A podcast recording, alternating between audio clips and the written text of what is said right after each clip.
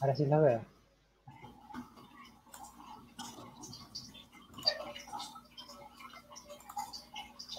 Ahora sí la veo.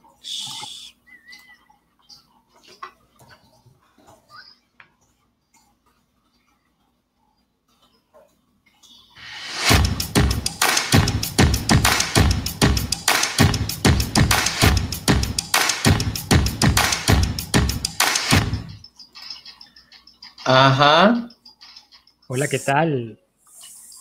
Yo soy Carlos Quevedo. Y yo, Guillermo Flores. Y esto es. Ensayo y errar. Y bueno, en vivo esta vez. así es. Vamos a ver. Dice que hay cuatro personas. No joda, yo, me estaba, yo estaba esperando que fuera yo nada más desde mi computadora, desde mi, desde mi celular. monitorizando el que la grabación esté saliendo bien, ¿no? Exacto, pero no, hay una persona más. ¿Qué más? Así que, bueno, ahí vamos. Viviendo, creo. Un paso a la vez. Un vaso a la vez. Un vaso a la vez. Así es. Mm. Mira, ¿quién Tenemos- está escuchando?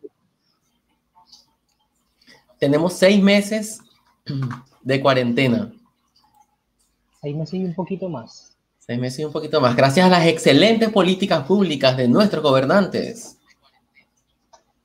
Chamo, ahorita estaba, estaba pensando en eso y es todo un pedo de salud pública.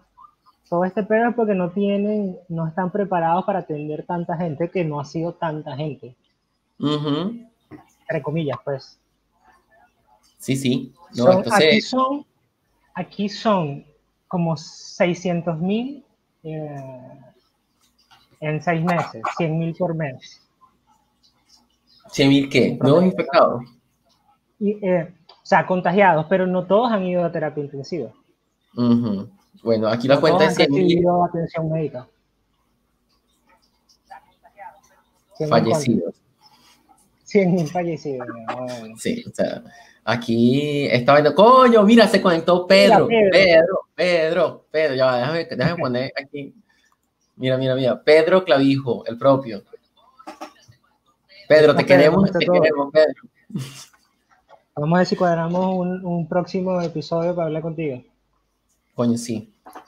Y bueno, este, hoy es el episodio 16 de Ensayo de Errar contra todo pronóstico. Eh, hemos tenido altos y bajos,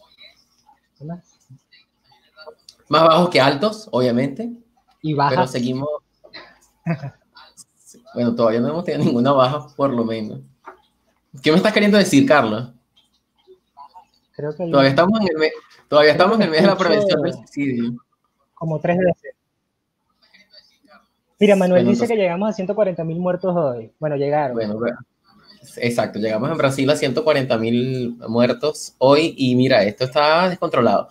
Pero tú sabes que, bueno, o sea, tenemos buenas noticias, hay buenas noticias circulando en el aire en relación con esto y es que una vacuna eh, que, que se hizo en colaboración entre China y Brasil eh, parece que está dando muy buenos resultados y según el gobernador de San Paulo que lo está haciendo como campaña presidencial realmente, antes de fin de año comienzan a vacunar a las personas, según él, pero yo dudo mucho que, que- que realmente, se- Bueno, sí, por lo menos acá en Brasil. ¿Y qué pasó con la agenda de Gates? ¿Qué pasó con la agenda de Bill Gates de, de que iba a estar en 2021 y en los países pobres en 2022? ¿No supiste eso?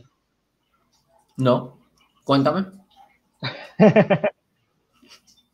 No sé, ahí, ahí medio vi una información, no la verifiqué porque tampoco estaba pendiente de eso, que decía como que Bill Gates había dicho que la vacuna para el coronavirus estaría lista para 2021, así ya completa y libre para el mercado, pero que en países pobres en 2022.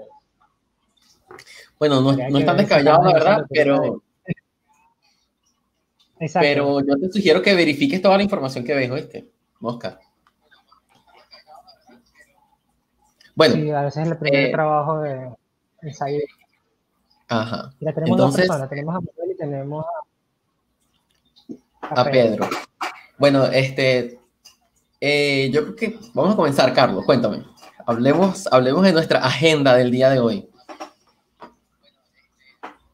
Bueno, creo que tú me habías pasado un tweet que decía de, de una muchachita se estaba haciendo preguntas, ¿no? Preguntas. Eso es viejo, eso es viejo.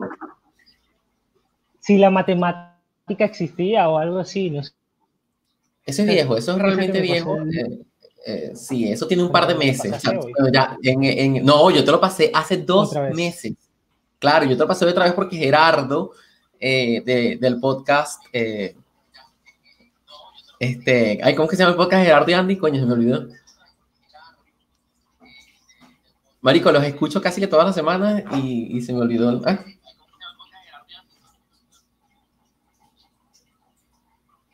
¿Aló?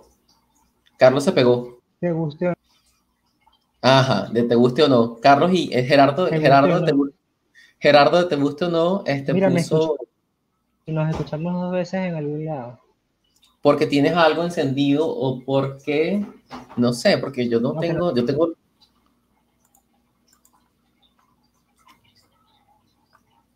Sí, este, tú sabes que aquí, sabes que Manuel, Manuel, Manuel levantó algo muy interesante acá. Es que aquí nadie se puede dar ese lujo. En carnaval se parece peo, ¿no? O sea, eh, Brasil es carnaval. O sea, cuando se dice que el peo, la, pandemia en Brasil la anunciaron después del carnaval. En carnaval ya había llegado el virus a Brasil, pero lo anunciaron después de carnaval porque si no, miren, eh, Bolsonaro pierde popularidad. Hablando de Bolsonaro, su popularidad ha aumentado en estos meses.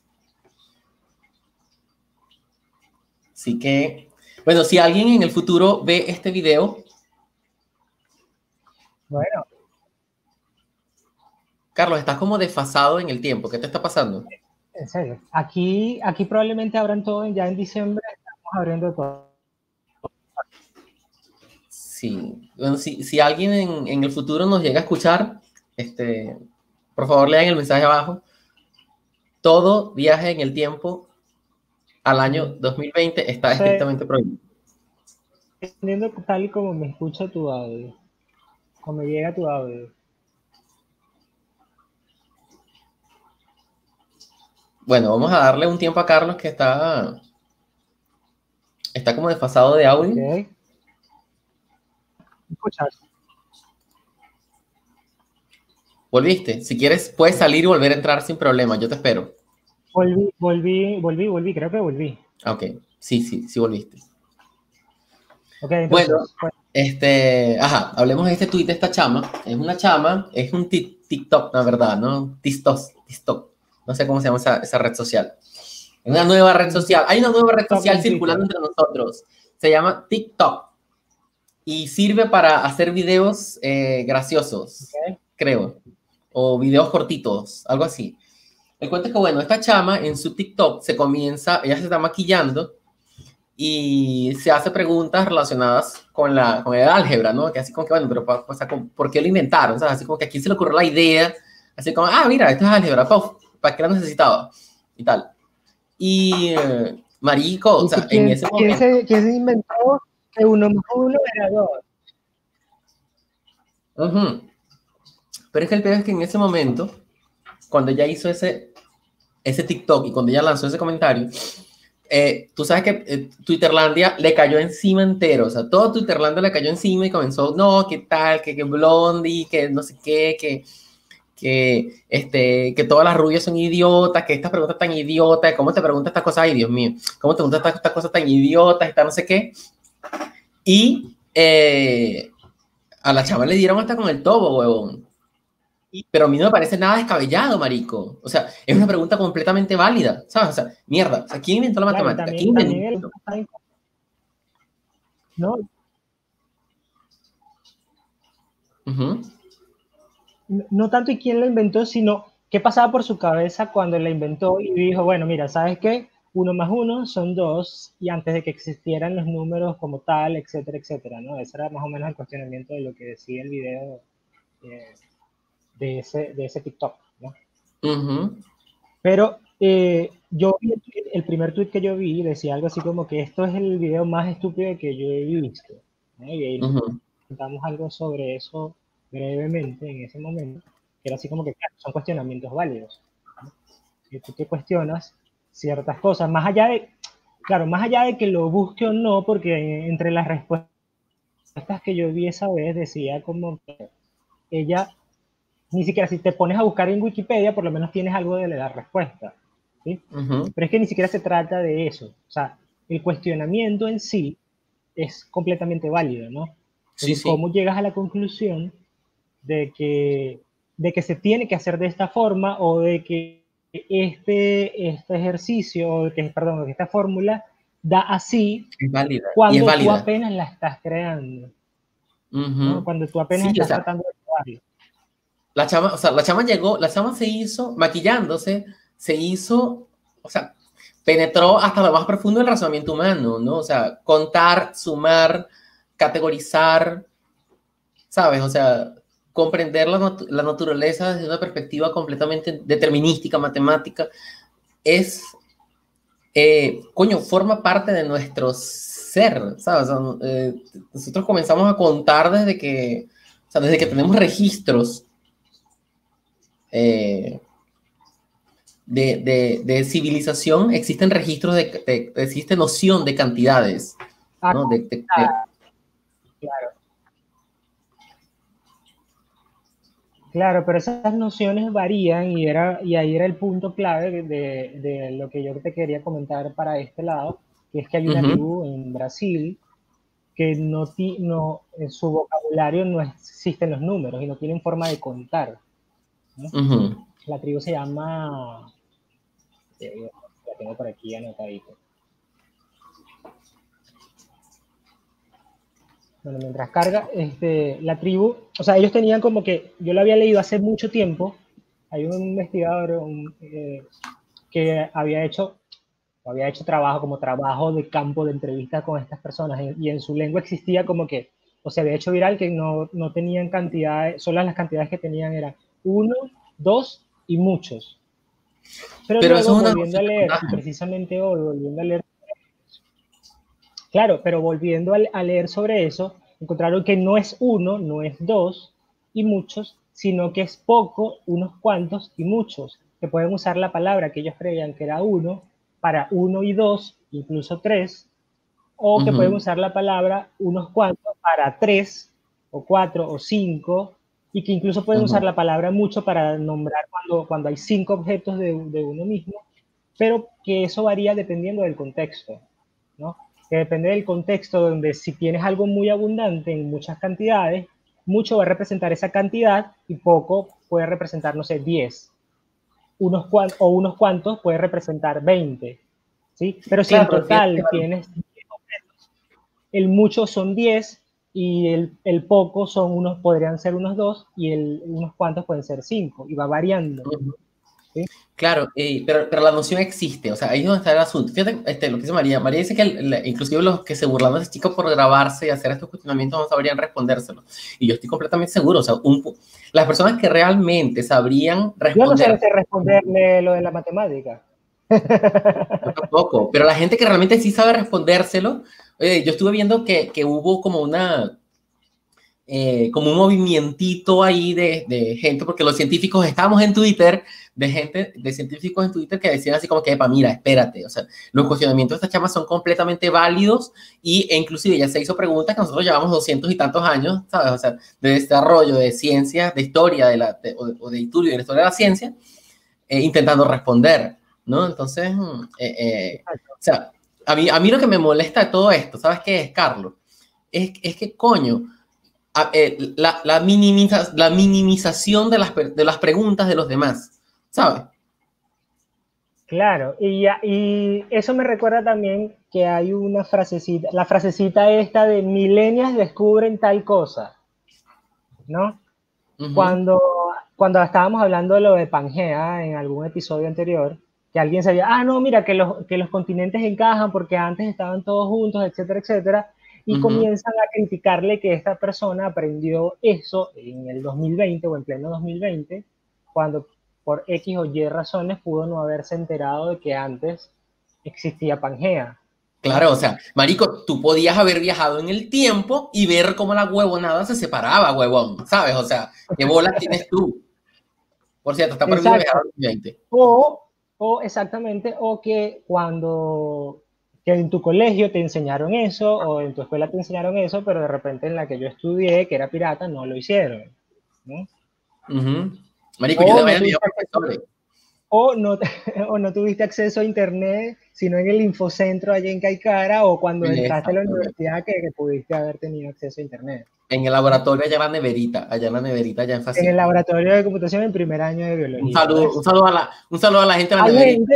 nosotros, o sea, nosotros tenemos eh, colegas que su primer acceso a una computadora y a internet fue en esos laboratorios. Yo, no mentira, no el primero, pero sí como, ajá, un primer acceso, digamos, eh, libre, ¿sabes? Así como que, bueno, Infocentro te, te abría algunas páginas y ya. Bueno, pero en la, en, la, en la, universidad tampoco es que te abrían todas las páginas. Ah, bueno, yo pensaba que sí. Había gente que veía porno en esa vaina. Ah, mira, eso sí no lo sabía. Tú sí lo sabías. Entonces, el asunto, el asunto va más allá de eso, pues el acceso a la información y el acceso que uno tiene en, a, la exposición de esa información, sea por cual sea el contexto que uno tiene. Exactamente. Déjame silenciar aquí porque cada vez que como, como una papa siento que estoy haciendo ISMR. eh, te voy a decir el nombre del, del tipo aquí. Este artículo está en la BBC, Daniel Everett se llama. Y la tribu es una tribu de, que habita a lo, a lo largo del río Maici en Brasil. No sé dónde queda Maici. Piraya, Piraa se escribe. Piraa con H. Manuel sigue, qué pesado lo del pedo del porno en la neverita. Manuel, tú también sabes que había gente que veía porno en la neverita. Yo no voy a decir nombres aquí, pero bueno. No, yo tampoco. Mira, este, eh, tú sabes que mira, Piraya, Piraya, ¿cómo se pronuncia? Piraya es, me imagino que es Piraya, P-I-R-A-H-A. ¿Cómo? P-I-R-A-H-A. Pira H-A, exacto. Ah, de Brasil. Estás allá en Brasil y quieres conocer todas esas palabras. no sé cómo se pronuncia. Es, pira, es Piraya. Debe ser Piraya. Piraya, bueno, eso, Piraya, Piraya. Bueno, esa es la tribu que solo dice poco, algunos y muchos. Dependiendo del contexto. Lo busqué así en Google y, y este y dice así como que Piraya, la lengua de la felicidad. Y también dice que, lo, que esa tribu es completamente atea. Otra de las cosas que descubrí de, ellos hoy. Por eso que debe ser la lengua de la felicidad. Claro, tenemos también, bueno, y, ahí, en ese punto está el asunto del lenguaje y de que si tú tienes un lenguaje, o sea, nosotros damos por sentado los números, damos por sentado las matemáticas, damos por sentado que uno más uno son dos y que cinco más tres son dos porque nos los enseñan así y siempre, entonces no hay razón para dudarlo actualmente. Sí. Pero en algún punto toda esa cuantificación tuvo que tener detrás todo un pensamiento científico, ¿no? Y todas unas reglas y todas unas fórmulas que son así porque son así, porque ocurren de tal forma en la naturaleza y son ley. Claro, pero la pregunta realmente es, o sea, en todas estas tribus donde no existen los números, ya va, el lenguaje modula entonces nuestra percepción de la realidad? La forma en cómo entendemos el mundo. Porque, o sea, eso no puede decir si la matemática realmente existe o no. O sea, si, el lenguaje modula nuestra percepción de la realidad, entonces la matemática no existe para esta No, en nuestra, o sea, moldea nuestra percepción del mundo, pero no, no tanto como de la forma en que la forma de la realidad per se, de la realidad real. Es que el, este, concepto, ¿qué es, la realidad real? Primero vamos a comenzar. Ya va, ya va. Esta tribu, gente de esta tribu que salió de ahí y se fue a trabajar, no sé, en Sao Paulo y pidió una beca en la UFABC, entiende las matemáticas y puede y hace cálculos matemáticos y sin ningún tipo de problema, así que no es un problema cognitivo, que es lo que explica en el artículo. ¿no? Es un problema cultural. No es un problema, no es un problema cultural, es un asunto cultural. ¿No? Sí, pero es, no es un problema la tribu esta australiana llamada Tayore. Ya va, ya va, que ya va a comenzar, Carlos, Carlos va a comenzar a, dar sus referencias imprecisas.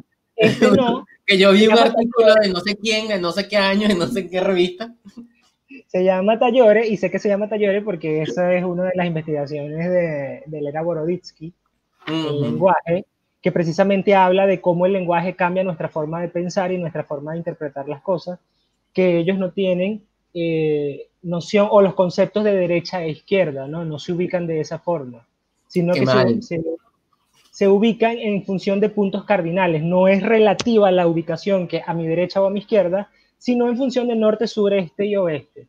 Qué mal, porque yo voy a decir lo de María Corina, pero al revés. A la derecha jamás. A la derecha jamás, a la izquierda tampoco. eso, eso es para ellos, las nociones de ellos la tienen clara, las nociones de derecha e izquierda no son funcionales. Claro. No se ubican en función de eso, ¿no? Sino del, del este y del oeste. Y su, y su forma de, organizar cronológicamente el paso del tiempo varía también en función del este y el oeste, es decir, el amanecer y el atardecer. también es algo bastante interesante pero no significa que eso haga que, estén limitados cognitivamente para pensar en otras cosas. De repente, si se les enseñan, si les enseñan los conceptos de, derecha a izquierda, es muy probable que puedan entenderlos. Claro.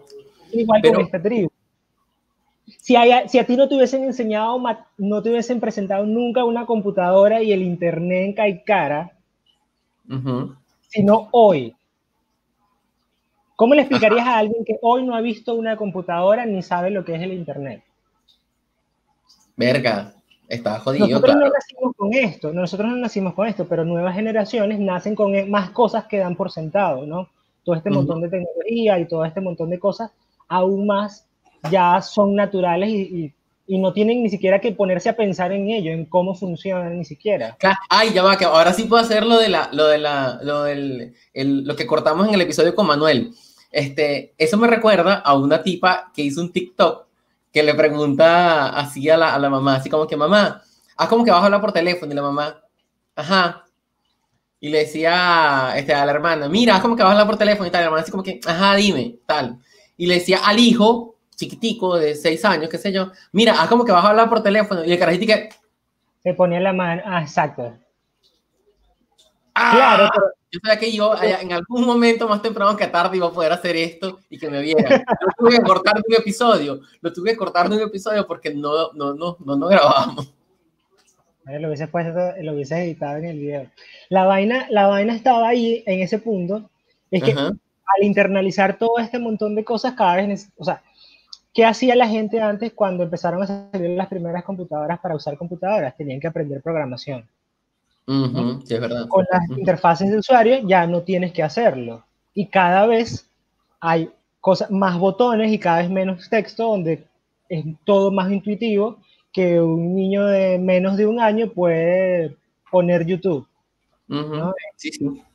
en su teléfono. No tiene que hacer. Y me imagino que en unos años todo esto va a estar tan. Eh, o la gente que está la gente que nació en el 2000 ya tiene 20 ya tenemos gente que... Los que, nacieron en, los que nacieron en diciembre todavía no. ok, los que nacieron hasta el 25 de septiembre. Exacto. Y eso me recuerda que nos quedan, ¿cuántos días? Menos de 100 días para que se acabe el 2020. Nos quedan 97 días para el fin de año, señores. Se acabó este mierda, se acabó esta mierda. el coronavirus acabó el 2020. Marico, yo me, es que me estoy poniendo a ver la huevona y la última vez que yo fui a la universidad fue el 13 de marzo, loco, de marzo, la, ¿sabes? la última vez que yo fui a clase, la última vez que yo fui a clase también fue en marzo, el 12 de marzo. Verga, ¿no? Y nada, se, acabó el cuatrimestre. Se acabó el puto año. Y así, y así estamos. Pero bueno, está bien porque el, el 2021 va a estar la vacuna, ¿no? o a finales de año. Esperemos que sí. Porque, bueno, o sea, contar con la inmunidad de rebaño no se puede. fíjense en los gráficos, por ejemplo, ustedes googleen, pongan en Google. Es más, lo voy a demostrar aquí. ¿Puedo compartir, compartir una? Comparte. Lo voy a demostrar aquí. Mira. Ajá. Miro. Dale, dale. Ya va, lo voy a compartir. Ay, marico, la gata se no. ¿Se cayó? La. En vivo. Malú. Malú se monta, se está montando en el armario, entonces se, se coño, se escoñeta, marico. Pero se cae. No, es que se acaba de mamonar, y sí, de bola. Mira, hashtag cancela 2020, dice Manuel. Coño, vea, pon ese hashtag ahí, eh, Carlos. Ajá, vamos a poner así. COVID-19, por ejemplo, España. Entonces póngalo así mismito como está en Google. Y fíjense en esta gráfica tan particular. Aquí hay otro pico, marico. El segundo pico de contagio está más arrecho que el primero. Pero ese primer, ese, ese segundo pico se debe a qué temporada? A que se relajaron, que sabes cómo son los españoles, se relajaron para el coño y se fueron para el coño. O sea, esto se, esto, se fue a la puta. Entonces, pero no, pero no eh, hubo temporada, o sea, fue verano, ¿no?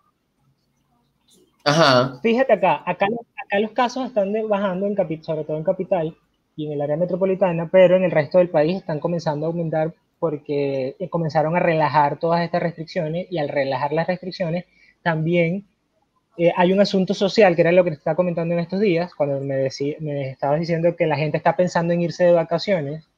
Y obviamente la gente piensa en irse de vacaciones porque ya no se aguanta todo este peo de, de, incertidumbre y todo y necesita como algo, como relajarse en algo, ¿no? Deberíamos invitar un Claro, pero es que, coño, o sea, hay que, hay que también, o sea, ajá, yo no, yo no soy sociólogo. Eh, ya va, ya va.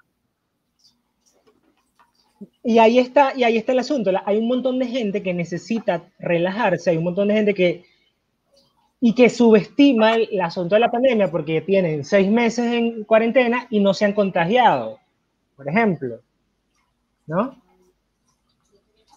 Eso son cosas de las que uno ve tú te llegas, no estás contagiado, de repente no les has parado mucho a la, forma en como a tus cuidados, más que te pones tapabocas, más que te pones eh, alcohol en gel, lo que, lo que sea, etcétera, etcétera.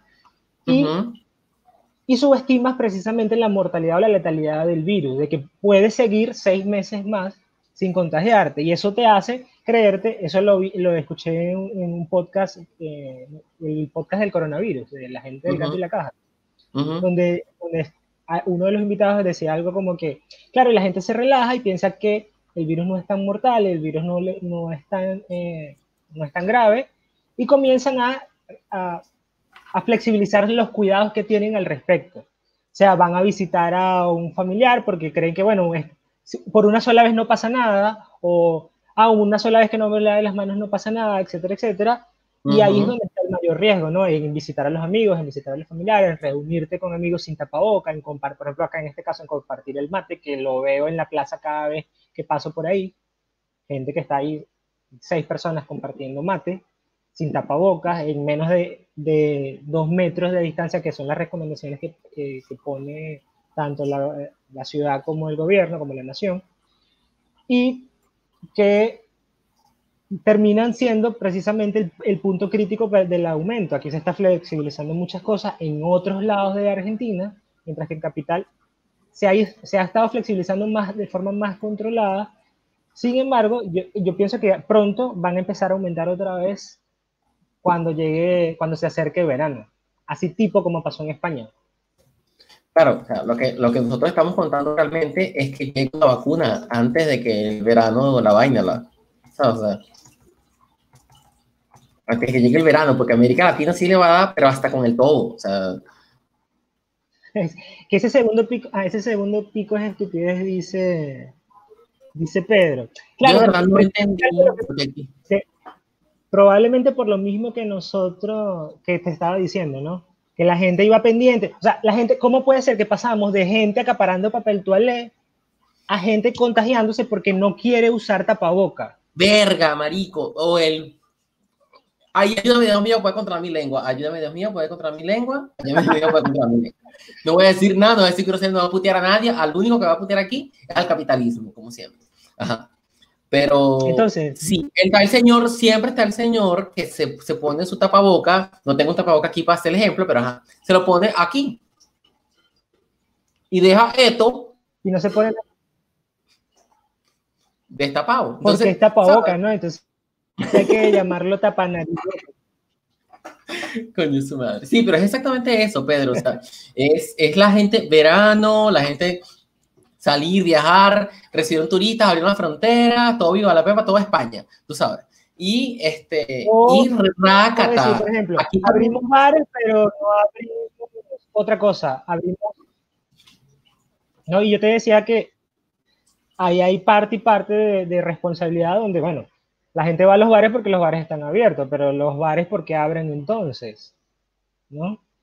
Si se supone que hay que cuidar a la gente, la gente tiene dos, por ejemplo, y eso pasó en junio, tres meses en cuarentena, les abren los bares, se van todos a los bares porque se les olvida de que hay una pandemia en curso. Entonces, hay, por ejemplo, en algunos países te dice, bueno, no puedes abrir eh, tal cosa, por ejemplo.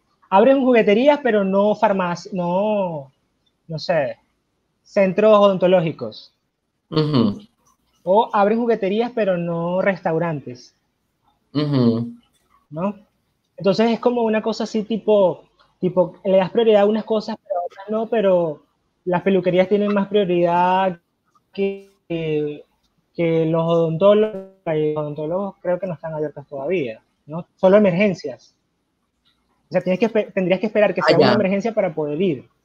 Allá, O sea, no, la- la- aquí el no, grado de, de- de estupidez que es tomar esa decisión de decir, claro, a- aquí, yo lo digo aquí, o sea, hay puntos donde eh, están cerradas cosas de ese estilo que pueden tener un protocolo de higiene mucho más restrictivo que un restaurante o que una juguetería o que un kiosco, Mira. lo que sea.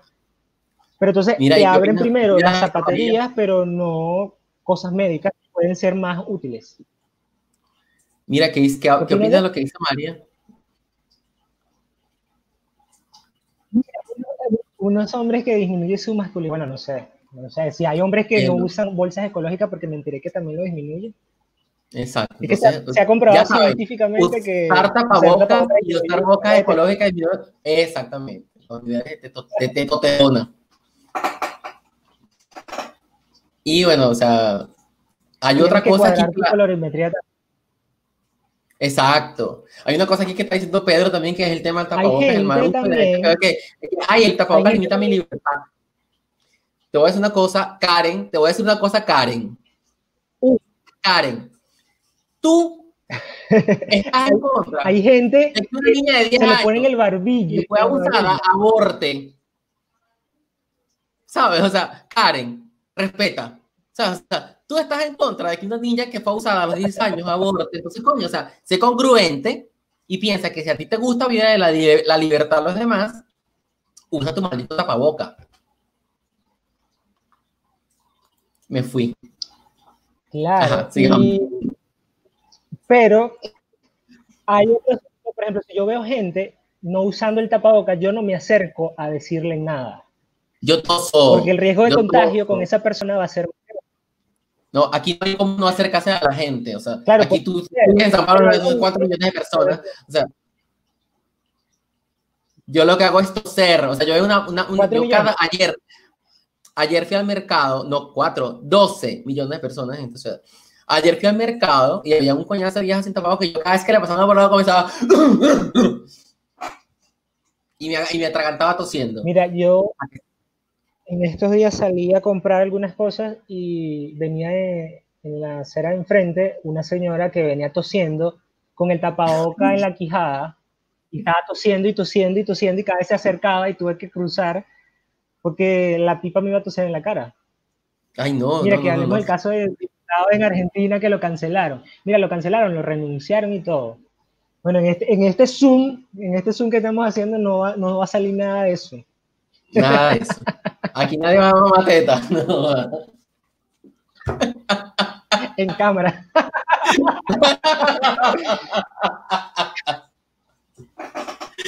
Pero bueno, este, es así, es así, marico, arrecho. Mira, este, entre Entonces- otras cosas, ajá, Ajá, dime, dime, dime, que No, no, estaba habla. leyendo.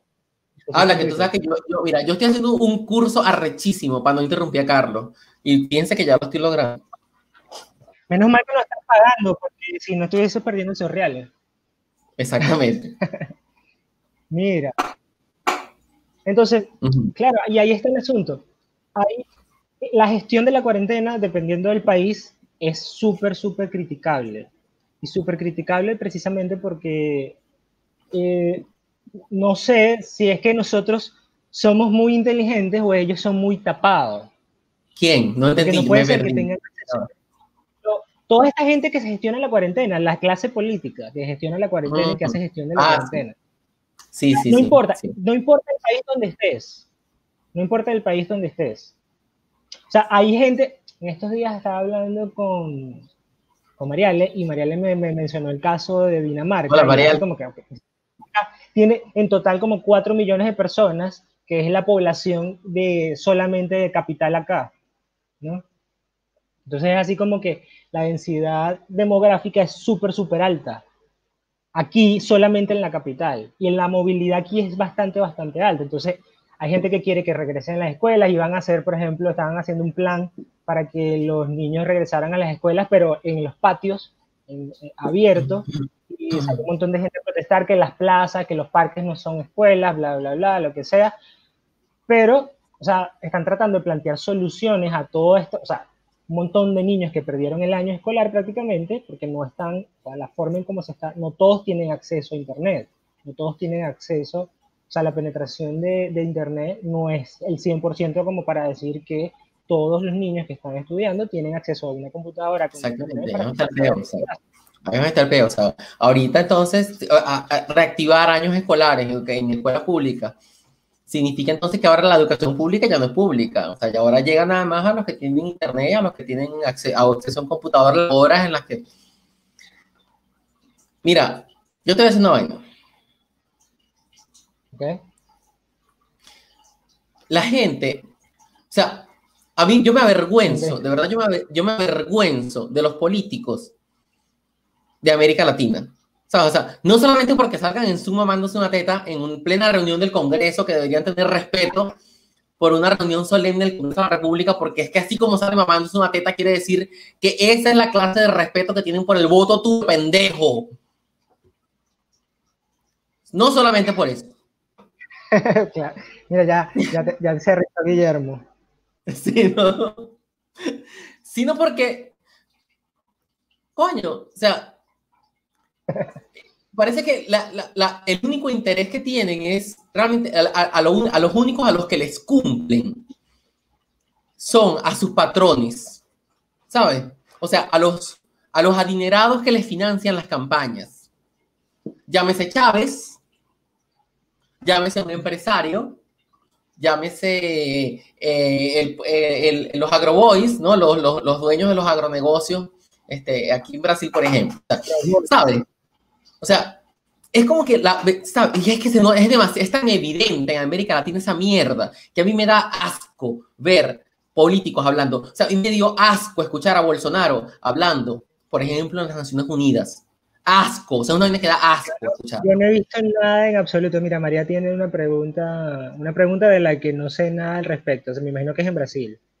Ya, no, entiendo, ya va. a mí me da curiosidad que el que está de último, como más alto en la categoría 9, en la lista de contagio de COVID, sean las actividades como es ir al bar. Eh, eso, es un artículo que salió en la BBC, en la BBC. Eh, el bar es el más, el más bajo. no, el más alto, el más alto, el riesgo más alto. El riesgo más alto está en los bares. Ah, está, está en ir a bares. O sea, pero lo, que, último como más alto. Ajá, como más alto. Lo que no entiendo, no sé, detalla, detalla, detalla porque no estoy entendiendo, pero yo creo que es porque el asunto es porque la definición de los riesgos, porque no es solamente riesgo, o sea, es riesgo versus, o sea, la relación entre riesgo y, eh, ¿cómo se llama eso? Y necesidad, ¿no? O sea, por ejemplo, por ejemplo, bar no es un asunto de primera necesidad, ir a un bar no es un asunto de primera necesidad.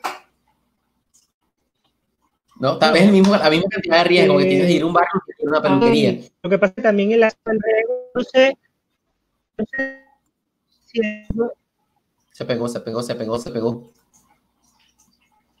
Exacto. La cantidad de gente hace también la diferencia y el tipo de actividad. Mira, la cantidad de gente, no sé si te me escuchas ahora. Sí, sí, sí, ahora sí. o sea, la cantidad de gente en un bar es, es, muy diferente del de una peluquería, aparte el tipo de actividad que requiere o, sea, o, que se realiza dentro de una o de otra, también es muy diferente, lo que hace más, más riesgoso eh, ir a un bar que a una peluquería, pero el riesgo es un asunto cualitativo, yo estaba leyendo algo de eso, tú, si yo, el que te pasé, el artículo del gato y la caja, que te pasé que hablaban de un experimento con hamsters para evaluar el contagio, que estuvo bastante interesante. Ellos publicaron hace un par de semanas una, una gráfica que hablaba sobre los riesgos, ¿no te acuerdas? Dice, sí, sí. eh, ellos simularon, simularon, simularon este, ¿Tienes la como un ambiente. Ya déjame pasar, si te paso el enlace, te lo puedo pasar por aquí, ¿no? Sí, sí, por el privado. O por el público también, ahí lo, ahí lo abrimos. El público no lo puedo comentar. Ok, este, ajá, pero sigue echando el cuento que, me pierdo. Mira, ajá, está el enlace. El, el, artículo, o sea, o el artículo que ellos mencionaban hablaba sobre, hace que hace unas semanas compartieron por Instagram unas gráficas donde hablaban del riesgo de contagio en espacios abiertos, es decir, que dependían de la cantidad de personas y de si las personas usaban barbijo o no. Ya, lo voy a compartir acá. Si estaban en exteriores, o si estaban en ambientes interiores sin, con mala ventilación o muy ventilados, ¿no? Y explicaban que, lo, que esos riesgos son muy cualitativos. Ellos decían así como que, bueno, si tú estás en un espacio abierto y son pocas personas, ajá, ese, ese mismo, el riesgo es menor, que las, las áreas en verde son de bajo riesgo. No quiere decir que sean seguras, sino de bajo riesgo, ¿no? Eh, si estás en un si son pocas personas, y varía en función de si estás en, al aire libre, que son las primeras que se ven en esa imagen, o si tienes o no tienes barbijo. ¿No? Las de abajo, en la parte de abajo, las, los cuadrantes de abajo son los donde no estás usando barbijo. Tanto en, eh, en, exteriores como en interiores, en áreas más, menos ventiladas o mal ventiladas. ¿no?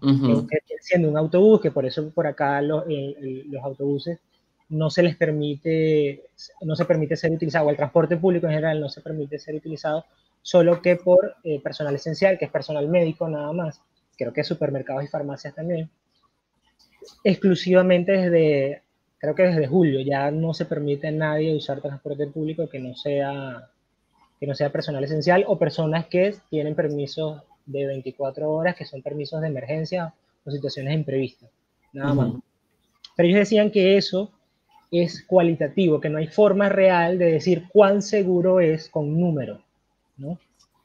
Y que para ello usaron el experimento con hámster, donde los encerraron como en unas jaulas y las jaulas estaban eh, envueltas con un material que simulaba lo de que simulaba las telas de estos de los tapabocas.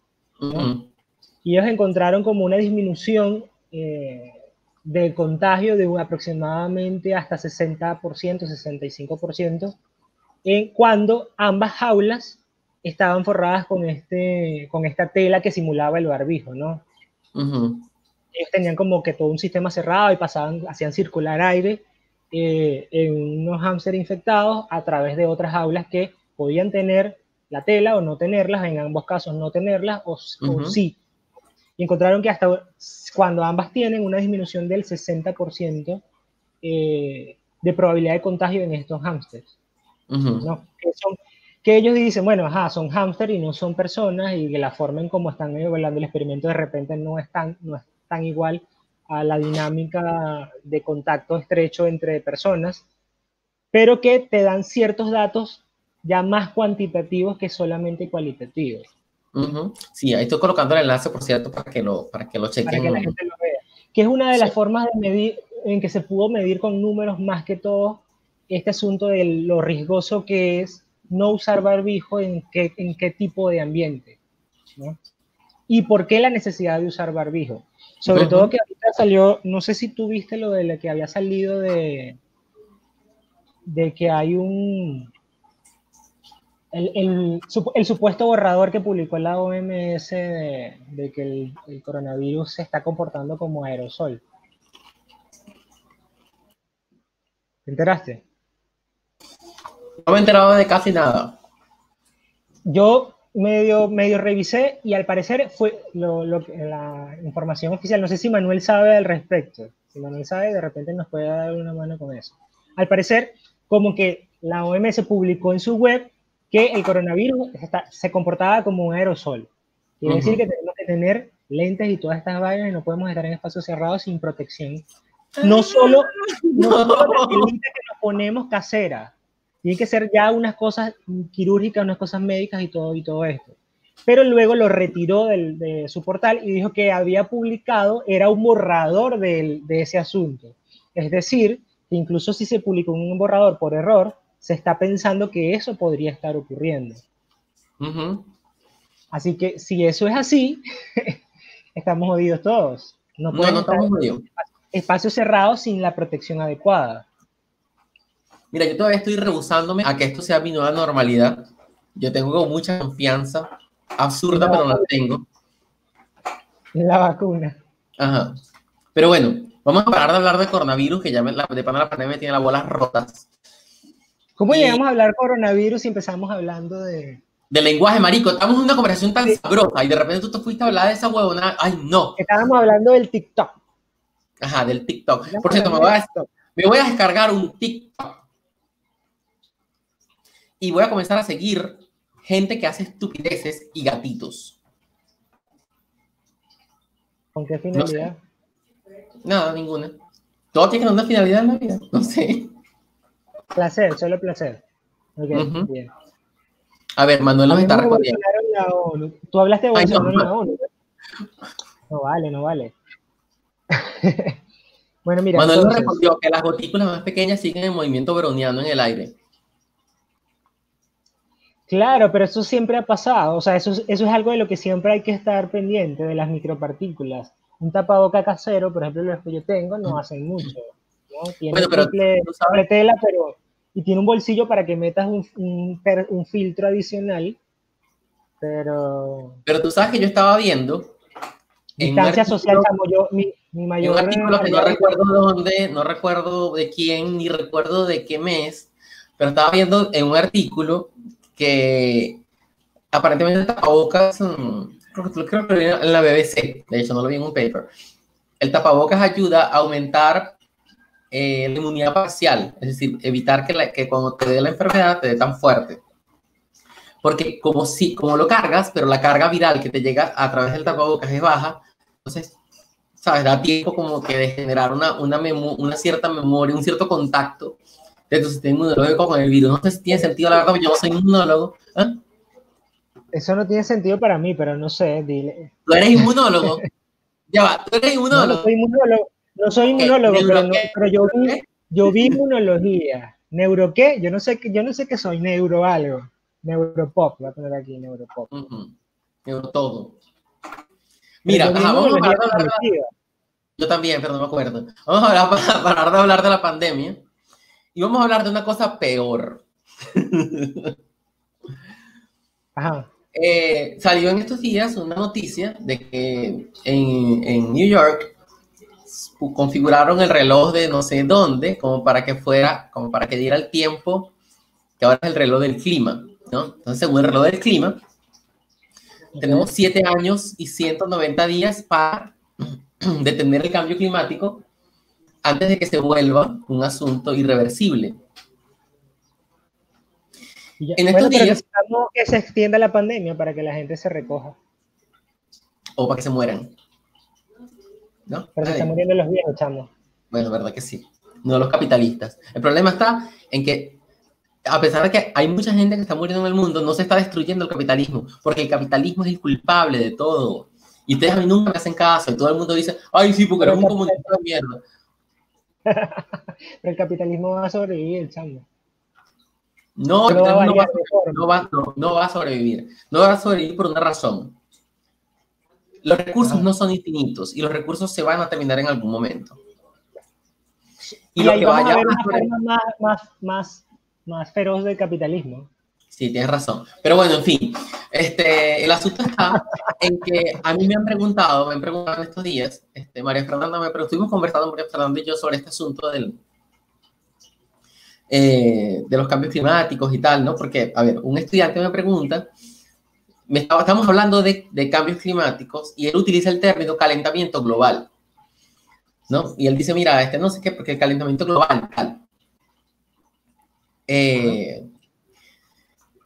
y yo le digo, a ver, o sea, el término calentamiento global es, es un asunto que está envuelto dentro de otro que se llama cambios climáticos globales o cambios globales en general. ¿Por qué? Eh, hablar de calentamiento global es un poco problemático para la cabeza de algunos, ¿no? Por ejemplo, Bolsonaro y el 70% de la gente que lo sigue piensa que el calentamiento global no existe porque en invierno hace frío. Claro, pero el, el, invierno es una condición meteorológica que es temporal y el hecho de que haya, claro. que haya frío en un momento no, implica que lo global del cambio climático. Pero tú, ¿te acuerdas lo que te pasó en estos días que decía, y si dejamos de hablar, cambiamos lo de cambio climático, empezamos a hablar de catástrofe climática? Eh, yo hasta concuerdo un poco con el término, porque fíjate. El abismo climático. A ver, fíjate una cosa. Es irreversible.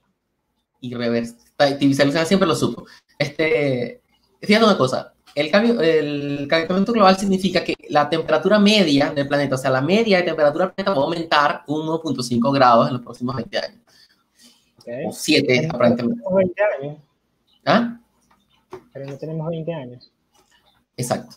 Este, en los próximos 10 creo que era O 10 hace 10, hace 3, no sé. En fin, ¿qué pasa? Sí, es verdad, el planeta se va a calentar en media, pero las condiciones meteorológicas continúan, o sea, los inviernos continúan, los veranos continúan, las primaveras continúan donde, donde existen. El problema está en que la raridad térmica, la raridad este, climática va a aumentar. El clima no es nada más temperatura, el clima es temperatura, precipitación, porcentaje de humedad, evapotranspiración, este, tasa de insolación, etc. Un montón de variables que definen el clima, ¿no? Nubosidad, etc. Si la temperatura del planeta aumenta, eso significa varias cosas. Lo que yo les dije anteriormente, la raridad climática va a aumentar. Eso significa que eh, los veranos van a ser más largos y más calientes. Los inviernos, pues, en donde hay inviernos fríos, pueden ser más fríos y más cortos. Y lo estamos viendo. O sea, por ejemplo, este año, el invierno en Sao Paulo, que acostumbra a ser un invierno frío y durante varios días de frío, o sea, un mes entero de frío, 14, 12, 11 grados, este año tuvimos 3, 4 días por aquí, 3, 4 días por allá, a 7, 8 grados, ¿sabes? O sea, muy fríos y muy cortos de tiempo. ¿Y por qué es que eso es una catástrofe? Porque imagínate que tú eres una plantita y floras a cierta temperatura. o dicotiledonea. Y, floras a cierta temperatura.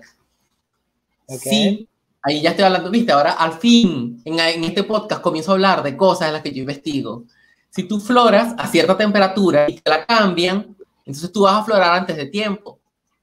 Y si tú floras antes de tiempo, entonces el bichito que te poliniza va a llegar, no va a saber cuándo llegar y va a llegar y va a encontrar un recurso que aparece y desaparece súper rápido y se va a morir. Entonces eso crea un, una cascada de eventos desafortunados que están extinciones ¿no? Locales, regionales o inclusive globales, en fin. Entonces, realmente no es que no es el planeta no se va a poner siempre más caliente, simplemente que el clima va a cambiar muchísimo. Pero eso no significa que el planeta va a desaparecer, o que el mundo se va a acabar, o que... Nos vamos a este, acabar nosotros. Exactamente. ¿Por qué no vamos a acabar nosotros? Porque no va a ser habitable, aparte que nos estamos endeudando con el planeta todos los años, cada vez antes. Exacto, no va a ser habitable para nosotros ¿por qué? Porque los recursos de los que dependemos ya no van a existir. Ya no vamos a tener aire de buena calidad para respirar, ya no vamos a tener alimentos seguros para comer, ya no vamos a tener agua limpia, que es lo que está diciendo Manuel por ahí. va, a empezar, va a empezar, por ejemplo, los, los alimentos van a, carecer de nutrientes cada vez. cada vez esto, el suelo va a tener menos nutrientes y por ende los alimentos cada vez van a tener menos nutrientes. Exactamente. O sea, no vamos a quedar, escuchen, exacto, escuchen cómo nos vamos a morir. Nos vamos a quedar sin comida, sin agua, y vamos a comenzar a sufrir cada vez más de enfermedades como esta pandemia que está viendo ahorita y de problemas respiratorios. ¿Les gusta?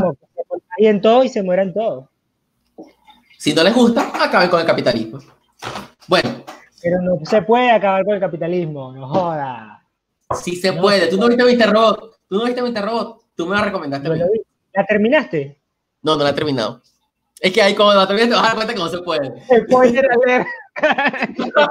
no pueden acabar con el capitalismo. Maldita sea, maldita sea. De pana lo odio. De pana odio, odio el sistema de producción global. De pana estoy mamado de todo. Pero bueno, ajá. Volvamos a la idea. Entonces, no, no es que el planeta se va a acabar, nos vamos a acabar nosotros, pero el planeta obviamente, o sea, las especies que continúen, o que se puedan, o que las logren... Especies que nos alimenten, primero, primero las especies que nos alimentan se van a acabar. Eso va a ser, ese va a ser el problema, que primero lo que, lo que nos alimenta es lo que va a dejar de estar. Y por ende, pero, bueno, nos comemos nosotros mismos. Sí, pero lo que sobreviva, la vida sigue su curso hasta que el sol se apague. ¿no? Entonces, o sea, las especies que, que logren pasar por este filtro tan tremendo que está, que está ocurriendo, pues serán las especies que dominarán el planeta por los próximos miles de años hasta que el sol se apague. Bueno, evolución. Exacto, fue, el, fue el momento de los dinosaurios, ya llegó el momento de los humanos. Exacto. Voy a decir como Galadriel en El Cerro de los Anillos. Ya, ya la era de los humanos está terminando. La era de los elfos terminó, ahora la era de los humanos. Bueno, ahora la era de los humanos terminó y es la era de las cucarachas. Bien, está bien, será. Chamo. Bueno, mira, yo creo que podemos llegar hasta aquí. A menos que la gente tenga preguntas que quiera que le respondamos. Bueno, o sea, Manuel, yo también. Manuel, Manuel, Manuel, Manuel siempre nos, Manuel, gracias Manuel, siempre nos escucha. Manuel está poniendo cosas, por ejemplo, datos interesantísimos, ¿no? O sea, estamos en, deuda con, los, con las, eh, en, deuda, en deuda hídrica con el futuro. O sea, estamos, vamos a, vamos a pasar por otra sequía este, terrible, pero bueno, es más de lo mismo. La era de las cucarachas se aproxima y no podemos evitarlo. No es, nada nuevo, exacto, no es nada nuevo. Mira, Manuel tiene preguntas. Mira, que hay planes de minar la luna. Bueno, no sabías, pero... Eso no va a evitar la extinción, Pedro. Yo, estoy, yo, yo, te digo, o sea, yo que soy del, Mira, del team Yo estoy esperanzado del team ir a Marte y cosechar papas en Marte. Ya, Manuel tiene una pregunta relacionada con el cambio climático. Yo quisiera saber ¿Por qué Queiroz depositó 89 mil reales en la cuenta de Michelle Bolsonaro? Yo también quiero saber eso. Bueno, esa es la pregunta. Eso, de eso sí no sé nada. Yo ya estoy en otro país. Este, Espero que no bueno, yo, ah, yo, sé de la mamazón de teta, tú tienes que saber también de lo de, de, lo de, de, los 89 mil de Queiroz. Este, hablando de eso. ¿ah? Ah, dale. Eh, una diputada mató a, mandó, a, mandó a sus hijos a matar a su esposo. este, una diputada super evangélica y vaina, y la tipa está libre y, y, tal, y marico, Brasil es una vaina así que tú la ves y te paras, te quedas loco. Pero bueno, este, solamente para que ustedes vean por la clase de pendejos que votan. Ajá. Y para cerrar, queremos recordarles que nos pueden seguir en arroba va el neuroinmunopsico biofísico quimi. y este, recuerde que si usted tiene alguna duda y usted sabe que la ciencia puede responderla, pregúntele a su científico de confianza. Y si no tiene, bueno, escríbenle a Guillermo, que yo casi no estoy en Twitter. Eh, yo tampoco, pero en algún momento la vamos a responder. Así que bueno, gracias a, los, las personas que estuvieron acá y que se quedaron hasta acá eh, durante estos 59 minutos y 12 segundos. Y nos vemos en, el próximo episodio. Y si quieren más, y si quieren más, más video podcast, entonces paguen. Yeah.